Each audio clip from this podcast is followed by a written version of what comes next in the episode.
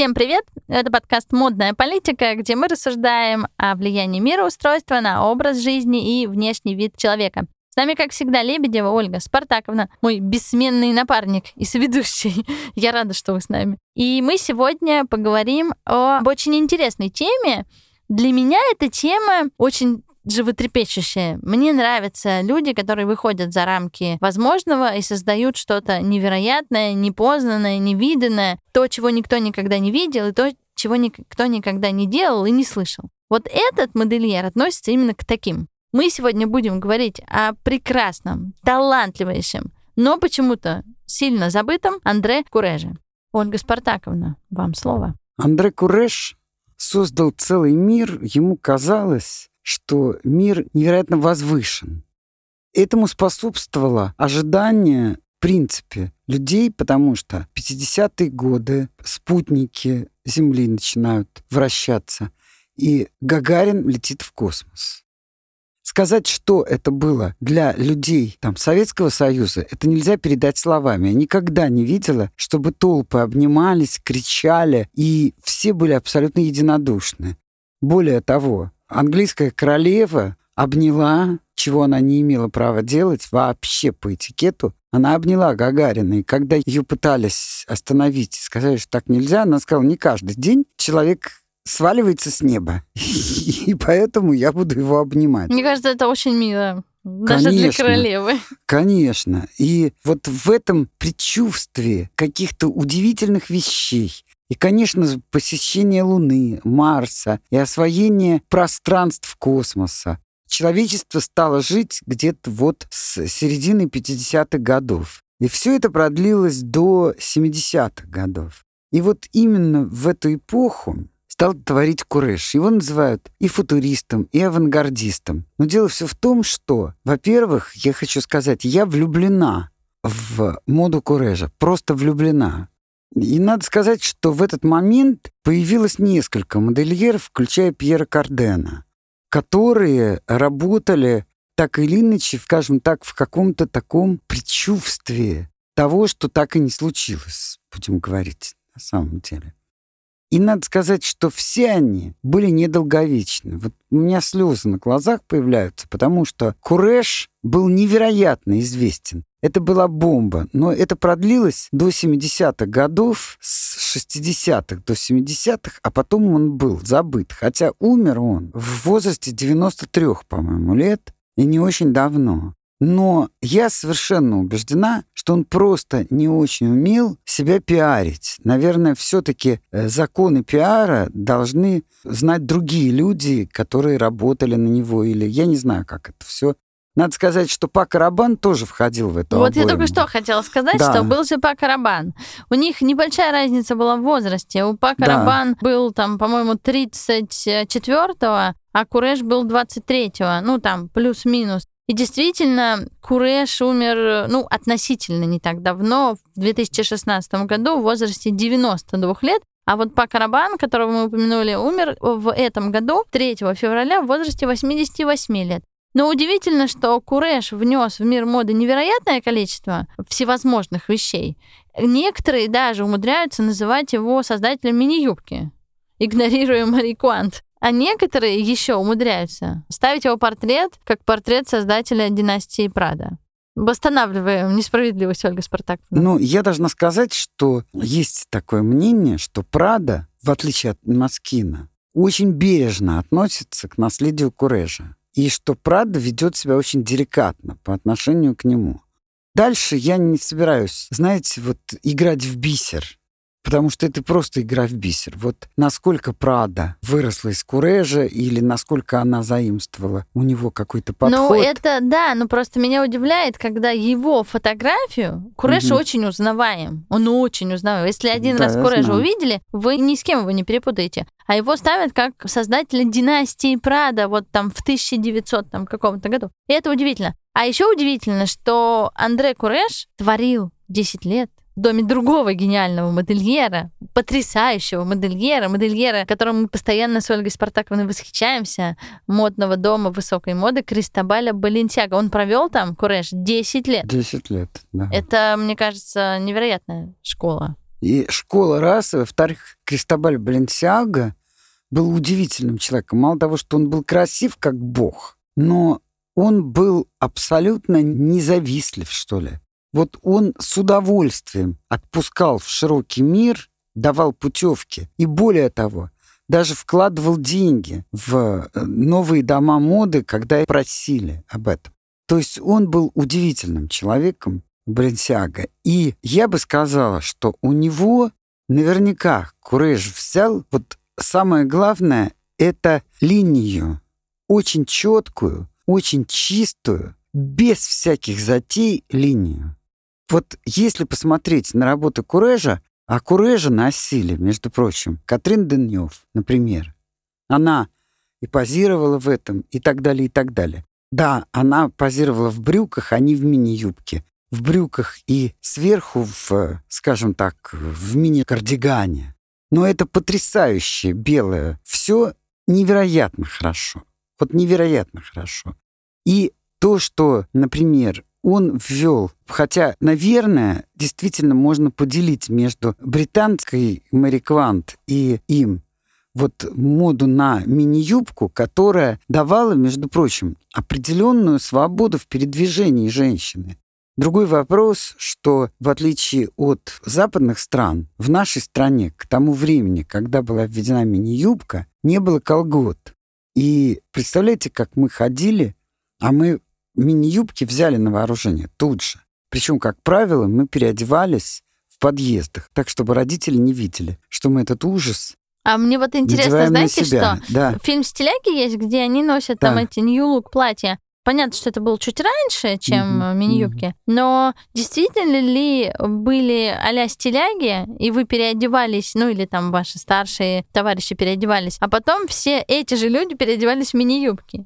То есть это было так, или все-таки это художественный я, вымысел? Я не могу сказать точно, потому что я что-то помню, что-то нет. Вот как останавливали на улице людей, которые шли в обнимку. В «Дружиннике» я очень хорошо помню. То есть вот знаменитый момент из фильма да, «Москва да, слезам не верит» да. это не художественный вымысел? Нет, это не художественный вымысел. То, что я точно совершенно знаю, то в 60-х годах люди в пионерских лагерях, дети, носили широкие юбки с большими карманами и с тонкой талией, скажем так, как можно тоньше затягивали талию, это однозначно. То есть стиль New Look, конечно же, проник туда обязательно. Вот. А что касается Пьера Кардена и вот мини-юбок, то больше всего мне было жалко людей в возрасте, которым, например, было там, ну, я не знаю, 60 или там 50 лет или даже 40 лет, но полные женщины. Представляете, а их дети стеснялись с ними ходить, если они надевали нормальную человеческую длину, которая считала идеальным Шанель. 7 сантиметров ниже колена. А они вынуждены были носить, там, я не знаю, 5 сантиметров выше колена. И вот представляете, из-под юбки такой окорок вылезает, и женщина стесняется, но она вынуждена так ходить, потому что дети, я просто знала такие семьи, где дети стеснялись ходить с мамой, которая шла в длинной юбке, ну, относительно длинной. Потому что это было так не модно и так ну, считали деревенщина, колхозница. Ну, то есть неважно, какие ноги, главное, чтобы было модно. Вот это, между прочим, это понятно. Нас с детства нам твердили, отойди от зеркала, нужно учить уроки, нужно много знать, а не вертеться перед зеркалом. Ну, насчет краситься, это вообще просто там учитель мог вытирать губы у девушек, уже солидных девушек, скажем так, там было 16 лет. Не дай Господь, они подкрасят губы. Не дай Господь, они наденут нейлоновые чулки. Понимаете, они должны были быть простыми. Ну, ужас. Вообще, на самом деле, ужас. Слушайте, вот этот вопрос всегда меня беспокоил. Я очень благодарна Вселенной, что я не родилась в те года, я понятия не имею, что бы я делала, если бы мне нельзя было выражать себя при помощи одежды.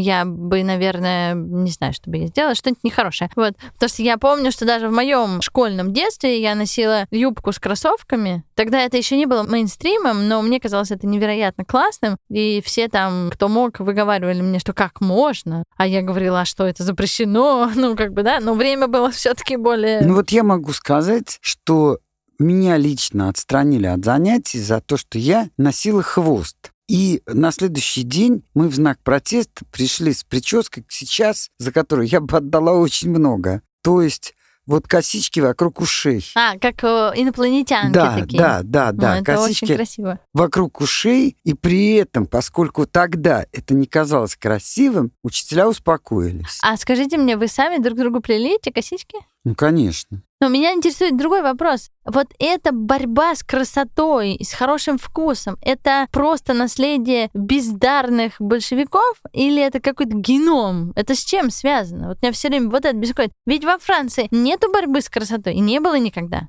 Были борьбы с чем угодно. Вообще французам дай не корми, не корми, не давай хлеба, не давай багета, они пойдут на революцию. Viva la révolution. Но дело всё в том, что я не знаю, смогу ли я ответить тебе, найти даже слова. Вот в обществе царило. Главное, что человек должен был стать профессионалом. Более того, вот очень часто говорилось, что ты должен уметь зарабатывать себе на кусок хлеба. Потому что тебя может оставить муж. Ты останешься, например, с ребенком. Вот я могу сказать, что когда я в 26 лет решила разводиться с мужем, у меня уже было, между прочим, университетское образование. На минуточку. Да. И при этом мне говорили, Оля, ты с ума сошла, тебе аж 26 лет. У тебя на руках ребенок. Что ты делаешь? У тебя муж не пьет, не курит. Он действительно не пил и не курил. Более того, он кандидат наук, и он, наверное, станет доктором наук. Что ты делаешь? Ты об этом пожалеешь. Я, может быть, и много о чем пожалела в своей жизни, только не об этом. И не потому, что у меня был муж плохой, ну просто мы не могли существовать вместе. Он действительно был, наверное, Ну, очень хороший. У меня сегодня возникает простой вопрос, как у человека витального и все-таки живущего там 40 лет спустя от этого случая. А почему вы Мгм. вообще должны были об- объяснять, почему вы решили развестись? Кого это должно интересовать? Вот вы решили закончить эти отношения, они вам в тягость, Ну, они вас не во-первых, у меня питают. мама долго была вообще в ужасе от того, за кого я вышла замуж. А вы потом от того, что когда она уже привыкла к нему, ну, она считала, что мы люди разных сословий, скажем так. Он... Нет, все-таки интересно, он великий ученый, а вы... Нет, он великий ученый, но он из деревни. А, вы из города, городская. А да, была я- еще такая проблема. Да, да, была. я, такая. так сказать, такая, знаешь, Городская фифа. потомок ну, других людей. Ну и городская фифа, да, я понимаю. Вот. И поэтому мама считала, что мы никогда не будем жить вместе, потому что у нас... Ну, так оно и случилось, кстати. Мама оказалась абсолютно права. Но, тем не менее, в какой-то момент она уже привыкла. Он был хороший человек, ничего не могу сказать. Поэтому, но я просто привела этот пример не для того, чтобы вы знали всю мою биографию, она гораздо богаче, чем этот пример, а к тому, как к этому относились. Понимаете? То есть, да, я думаю, кстати, что сейчас ситуация не очень изменилась на самом деле. Ну, это правда. Знаете, я давеча тут э, решила увольняться с работы. И... Да какая разница, почему я решила увольняться с работы? Ну, Мгм. я решила, я взрослый человек. А я прошла 75 кругов ада, каждый раз каждому новому человеку объясняя, почему я хочу уйти. И никакие объяснения, что мне там тесно, душно, там, не знаю, нету перспектив, ну, любое объяснение не устроило никого. И в этот момент поскольку мы с вами очень часто разговариваем, и я словила себя на мысли, знаете, вот это вот, ну муж есть, ну плохенький, ну пьет, ну не бьет же, ну домой не приходит на ночевать, ну он же есть. Да, вот это вот из этой серии. То есть у нас как бы главное факт наличия чего-то. Но все-таки вы ответили на вопрос, какое это было время. А почему так боролись с красотой, вы мне не ответили. Ну, потому что я не знаю. Ну, а может Я быть, не не, знаю, боролись, может, все не ли кажется. бы- бо- все ли боролись? Все-таки был блистательный, я уже рассказывала, дом моделей, в котором явно не боролись с красотой. Явно совершенно. э, Потом очень много будущих модельеров вышло из всяких инженеров и так далее, потому что женщины с утра до вечера шили себе, тем не менее, одежду и выглядели очень прилично. Ну не от хорошей же жизни они шили Ну, одежду. конечно, потому что наша, как ты, Легенькая промышленность, Лёгенькая это не я, а промышленность. Людмила Прокофьевна в известном фильме. вообще не работала Поэтому на что-то, что можно было носить. Хотя, наверное, вот одна очень пожилая дама, приехавшая из Магадана, она крупный юрист была, она взяла меня за руку и сказала, нет, мы оденемся в универмаге. Я сказала, это невозможно. И вы знаете, она меня там, все-таки она мне подобрала что-то. Но она была, наверное, прирожденным стилистом, каковым я тогда не была. Ой, Спартак, ну, если честно, ну что значит не была? Вы уже невозможно. Я не перестану. Я прошла ваше обучение. Я училась у вас. Из группы в 14 человек талантливых было две. Я и еще одна юная девочка. Этому невозможно научиться. Ты или родился с этим, или нет. Ты можешь научиться одевать себя, своих друзей, там, не знаю, маму, но ты не можешь выродить из себя то, чего нет. Так что вы тогда просто еще не задумывались об этом, Да. но ценили красоту. Конечно. А теперь мы подвинемся к Курешу. Да, вернемся, извините, отвлеклись. Вернемся, да. Значит, э, будем считать, что пока мы говорим о Франции, то мини-юбку придумал Куреш. А Мэри Квант — это Мэри Квант. Хотя она тоже сделала виниловые сапоги, но он очень хорошо объяснял, почему он сделал сапоги на плоском ходу без всяких высоких каблуков. Он говорил, что если бы природа считала нужным, чтобы женщина ходила на каблуках, то у нее вырос бы такой отросток, как уши или нос. Но у нее же, у женщины, не выросло никакого отростка на пятке, чтобы было видно, что она должна ходить на каблуках. И это действительно, вот то, что он сделал, невозможно. Мы обязательно с Таней покажем это когда-нибудь вот э, на фотографиях. Это всегда круглые, как шлемы, космические, наверное, какие-то шапки. Ну, я бы даже, знаете, сказала, что это смесь шлема для скачек, шляпы да, и да. чего-то вот э, действительно инородного. То есть она и не круглая, и не прямоугольная, Да. у нее очень нестандартная высота. Да, и очки с разрезами посередине, огромные очки с разрезами, с такими щелями, скажем так. Одежда не облегающая, но изумительно сидящая. Вот ярких цветов мини-юбки, например, или наоборот все белое, и абсолютно на плоском ходу сапоги. Вот есть фотография Катрин Денев, от которой нельзя оторвать глаз. Ну, она там Есть- как статуэтка фарфоровая. есть обложка, по-моему, из Vogue, где стоят просто ряд в мини-юбках разноцветных девушек, совершенно, я имею в виду, разноцветные юбки, яркие цвета и прочее, прочее. И вот я хочу сказать, что Куреш просуществовал как модельер 15 лет, а потом о нем забыли. Но сейчас о нем начинают вспоминать, потому что этот опыт был невероятен и очень может пригодиться. И я совершенно убеждена, что, например, сейчас, если бы я была молодой девушкой и теперь знала бы о том, что был когда-то Куреш, я бы оделась так, как он предлагает.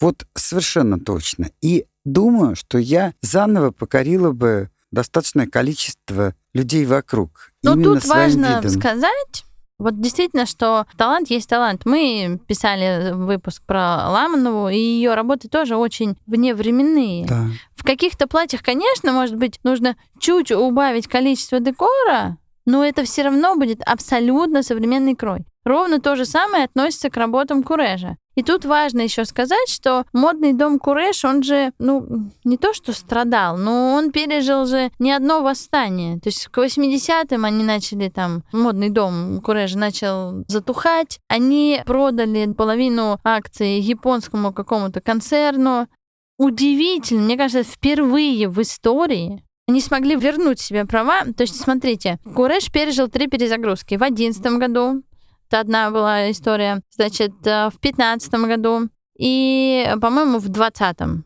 В конечном счете сегодня бренд существует, и наследие Курежа сохранил. Но удивительно мне не это, а то, что бренд так вспыхнул в 60-е, но не остался успешно работать. Видимо, не перестроился Куреш в 80-е. Потому что ой, в 20 веке очень быстро менялось мироустройство. Мы точно знаем, что мироустройство влияет на все, что происходит. Невозможно творить революцию и И ходить в и, ход- мини-юбках. и ходить, нет, как раз в мини-юбке можно, а в тюрнюре ходить и бежать на революцию, наверное, нет. Вот. знаю, и, не может знаю. быть, дом не, не Революцию выдержит. 905 года делали дамами в тюрнюрах. С Ольгой Спартаковной невозможно спорить. Ну, в целом, я говорю о том, что, э, наверное, Куреш не перестроился к 80-м. Это эпоха аэробики, полуголых женщин, Ну да. широких плеч. Там уже космического. Вообще, кстати, вот 60-е, вот эти 10 лет, это же была невероятная эпоха. Люди ждали чуда. Да, А больше они не ждут просто чуда. мир не стал таким, каким он его надеялся увидеть. Он был убежден, что вот скоро, скоро там люди пачками начнут выезжать на Марс, еще куда-то. И вот это, этого чуда не случилось. Вот слетал Гагарин, там начали пускать еще какие-то корабли. Но, в принципе, вот какое-то ожидание совершенно новой жизни не случилось. И, вероятно, этот тонкий инструмент, который называется душой Курежа, не смог дальше продолжать вот эти вещи, раз. Во-вторых, вероятно, он оказался не очень хорошим бизнесменом, Таня. Но все-таки он был модельером. Да. Это две очень Да, очень. сильно большие разницы. Ну вот Ральф Лорен явно обладал и тем, и Ну, он и другим. обладает, но он не такой модельер великий. Вот, вот. Мы с вами постоянно говорим, Да. вот вы любите говорить, что, ну, Гризиан Диор не был таким уж и великим модельером, он просто в нужную струю попал. Да, да. А вот да. там Кристобаль Баленсиаго, Поль Пуаре Потому что и вот так опять далее. же мы с тобой посмотрим, я тебе покажу. Ланвен придумала то, что он придумал в семнадцатом году. А мы показывали это в телеграм-канале. Правда, наши читатели, так как мы с вами не воодушевились, увидев Мгм. это, потому что, ну, возможно, многим кажется, что ничего великого там в этих платьях нет. Но тут всегда важно смотреть на контекст, что Ну, конечно. происходило в мире, в стране, где Конечно. создано это платье. Потому что, конечно, ты смотришь на, на работы Курежа, и тебе прям сразу понятно, что это какая-то инновация и революция. А, например, ты смотришь на платье Мадлен Вионе по косому сегодня, ну, платье просто косой. А тогда это была революция. Ну просто давай так вспомним, что, например, Британский музей не хотел брать коллекцию одежды, потому что считал, что это не искусство, это так. А сейчас туда ходят во многом Из-за одежды, из-за коллекции одежды, а в понимаете? Токио целый музей костюмов. да, а, Кто бы мог да еще подумать? какой. Потрясающе. А это считалось вообще каким-то, ну, совершенно невысоким искусством. Понимаете?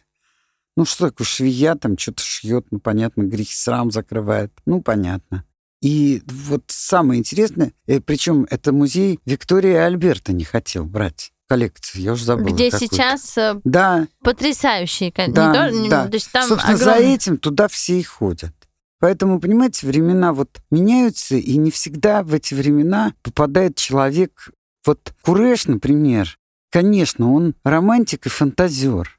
И поэтому у него не случилась его фантазия.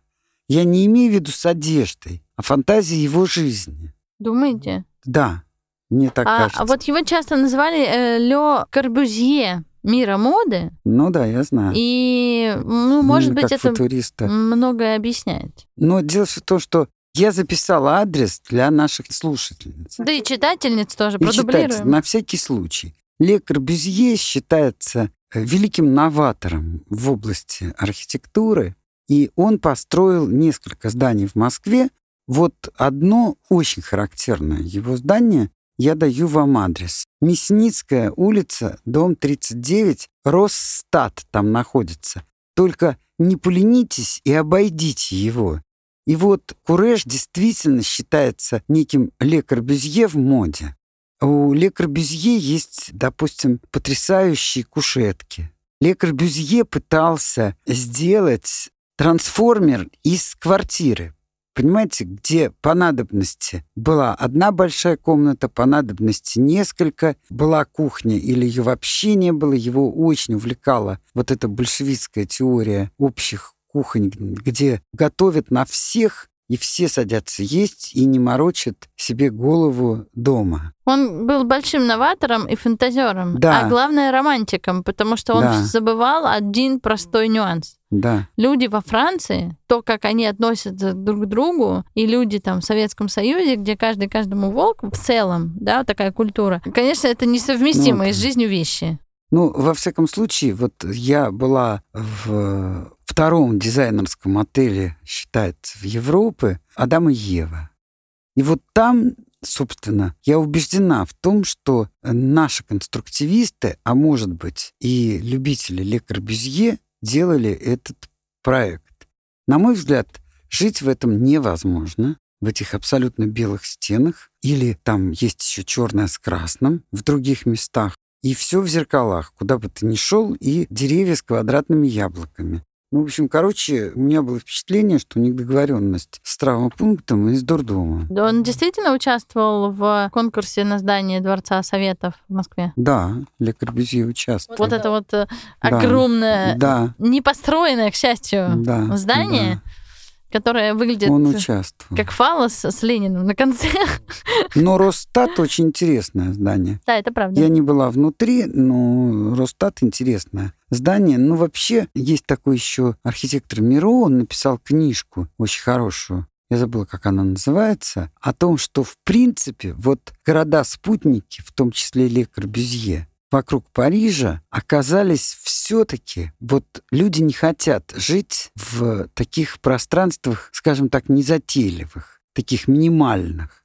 Им нравятся другие вещи чтобы все было там какие-то дорожки и так далее. Ну, более как бы жилое. Ну, как Даже сказать? не более жилое, а более сказочное, я Ну, бы так сказала. сказочное, Да. А если вот предположим... Вот если когда-нибудь, извини, что я перебила, вы поедете в Португалию, то под Лиссабоном есть место, где находится 11 замков. Я забыл, как оно называется, я всегда забываю. Любимое место моего мужа, и я тоже забыла, Вот. как оно называется. А там есть такой замок Пина. Он строился, этот Пина, по-моему, с X века и до XIX. И каждое, каждое направление внесло свой вклад. И вот я заметила, что архитекторы и искусствоведы падают в обморок и считают, что это кошмар, а публика обожает этот замок. Ей там очень нравится, там интересно, там не скучно. Понимаете? То есть э, я хочу сказать, что в некоторых моментах очень сильно расходится оценка понимающих искусствоведов и якобы не понимающей публики. Но я думаю, что можно сформулировать публика любит тепло и загадку. Я вспомнила, место называется Синтра. Будем считать, что я вспомнила. Да. Мой муж не будет за меня краснеть. Место Португалии под Лиссабоном называется Синтра. Ехать туда совсем недолго. Я очень рекомендую, если вы будете в Португалии, обязательно туда поехать. Там 11 замков, удивительное озеро, которое связано как-то с масонами, и там есть домик, в котором останавливался Андерсон. Вернемся к Курежу. Куреж оставил футуристическое наследие, оставил свои роскошные съемки 69 года для Vogue. Эти женщины в металлизированных цветных Да, мини с цветными париками. Это смотрится новаторски и сегодня. Очень стильно, красиво. И действительно есть ощущение, что марсианки спустились, ну так бы спустились с корабля, и вот они там танцуют. Это очень интересно. Интересно, что его часто путают с Пакрабаном, Хотя Пакарабан тоже был футуристом, и у него тоже была тема космоса, и вообще всех э, модельеров тех лет увлекала тема космоса. Ну, Но, это естественно. но Бакарабан как-то более известен, возможно, за счет своего аромата. Ну, у многих Бакарабан ассоциируется сегодня с духами, с одеколонами, а не с его там архитектурными платьями, да, соединенными металлическими. э, Но как- все-таки нужно не забывать, что платье, одежду Курежа можно носить, а одежду Пакарабана Можно смотреть. Можно смотреть. Но Пакарабан и был архитектором. Ну да. Все-таки Куреш э, трудился в доме Кристобаля Баленсиага. А Кристобаль Баленсиага, во-первых, невероятно любил женщину. Ну, то есть он женщину рассматривал как божественный цветок. И делал все-таки какие-то носибельные вещи. Ну, а не конечно. э, кольчугу в виде платья. Поэтому, конечно, конечно. это не могло не сказаться на самом Кураже. Еще интересно, что к этой двойке прибавляют Пьера Кардена. Да, я знаю. Но вот что вы думаете по этому поводу? Ну, я думаю, что Пьер Карден, я бы никогда не отнесла его к этой двойке. Мне кажется, это самое большое Там еще кого-то туда вносят. А Пьер Карден, во-первых, вот почему-то назвали стиль, который он предложил, а-ля Рюс, хотя это не а-ля Рюс, а а-ля Византия. Если можно Византию назвать Русью, но это как-то очень, очень, далеко.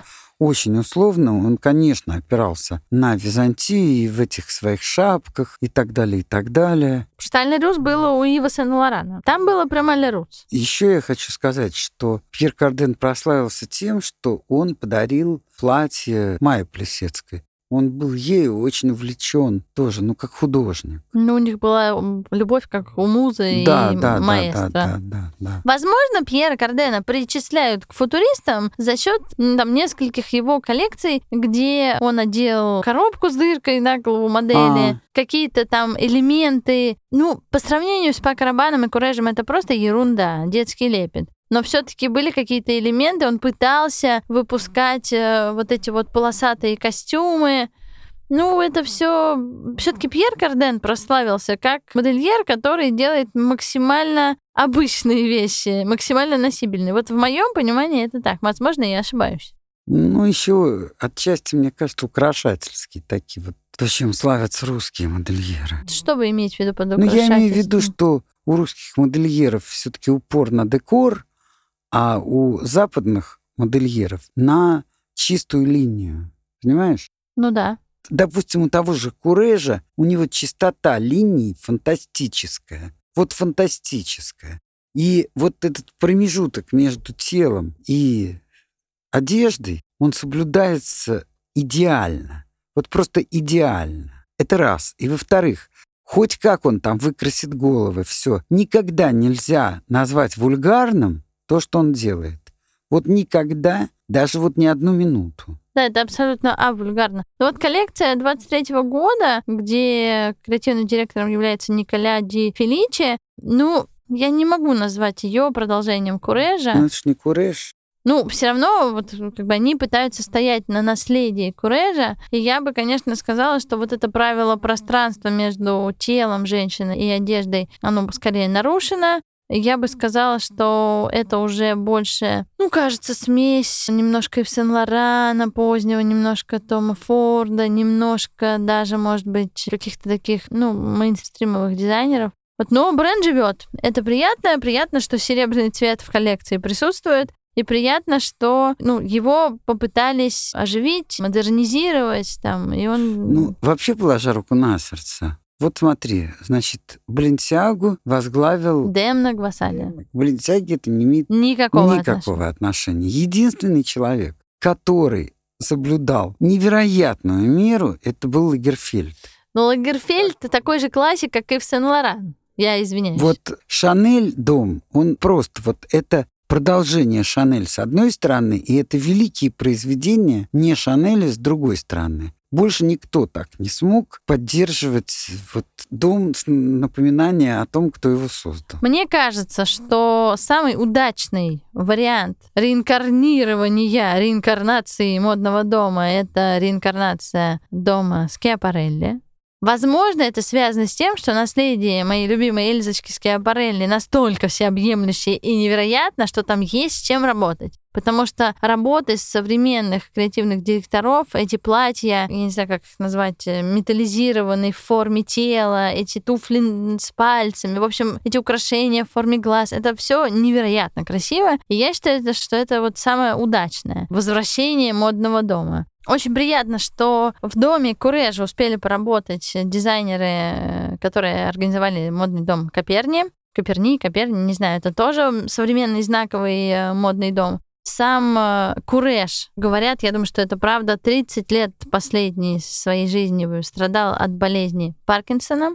Да, и, к сожалению, он от нее и умер. Вот. И он, ну, слушайте, он все-таки прожил, я понимаю, что я говорю как советский циник, но все-таки он прожил 92 года, и вполне возможно, что это были 92 счастливых года, без каких-либо неприятных ситуаций. В 2002 году Куреш представил свою коллекцию от Кутюр, там дальше очень сложно все происходит, потому что дом продавали, перекупали, там он все-таки его купил, ну, в общем, 20 лет спустя, после того, как 50% акций были проданы, Куреш и его жена Коклин сумели вернуть модный дом под свой контроль. Даже возродить его во Франции. Мировой экспансии больше не случилось. То, что мы обсуждаем сегодня, это все-таки наследие 60-х. Я надеюсь, что, может быть, родится какой-нибудь самородок, который будет тоже ожидать чего-нибудь невероятного. Вдруг мы окажемся на пороге, не знаю, посещения Юпитера, будет новая тема космоса или что-нибудь еще. Ну что, предлагаю заканчивать. Пробежались по биографии Андрея Курежа, обсудили его коллег, его, не знаю, как сказать, однокашников, одновременников. Надеюсь, вам было интересно. Напоминаю, что подписываемся все на наш телеграм-канал «Модная политика», и я рада, что вы нас слушаете. Всем хорошего дня! thank you